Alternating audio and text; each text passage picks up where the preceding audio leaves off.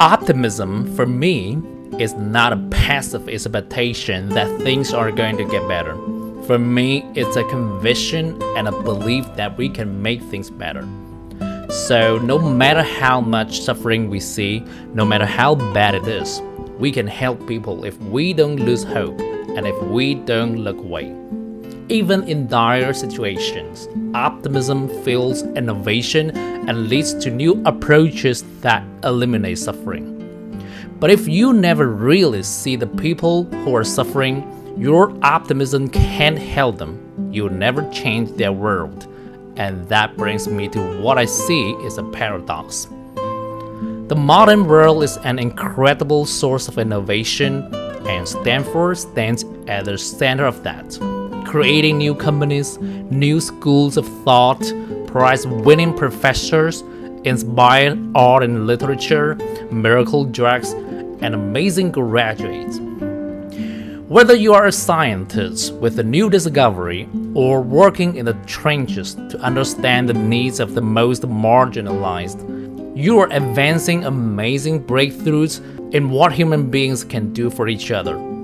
If innovation is purely market driven and we don't focus on the big inequalities, then we could have amazing advances in inventions that leave the world even more divided.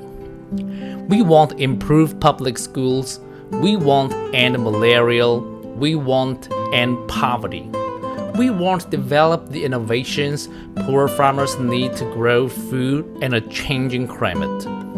If our optimism doesn't address the problems that affect so many our fellow human beings, then our optimism needs more empathy.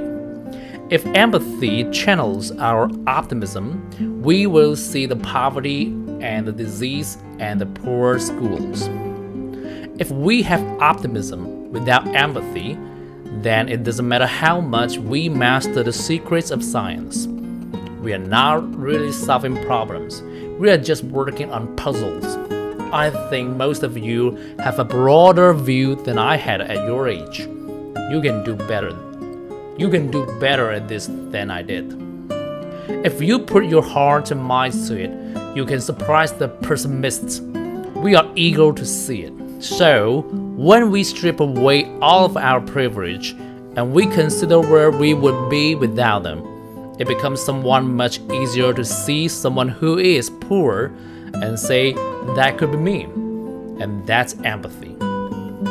Empathy tears down barriers and it opens up whole new frontiers for optimism. So here's our appeal to you all as you leave Stanford.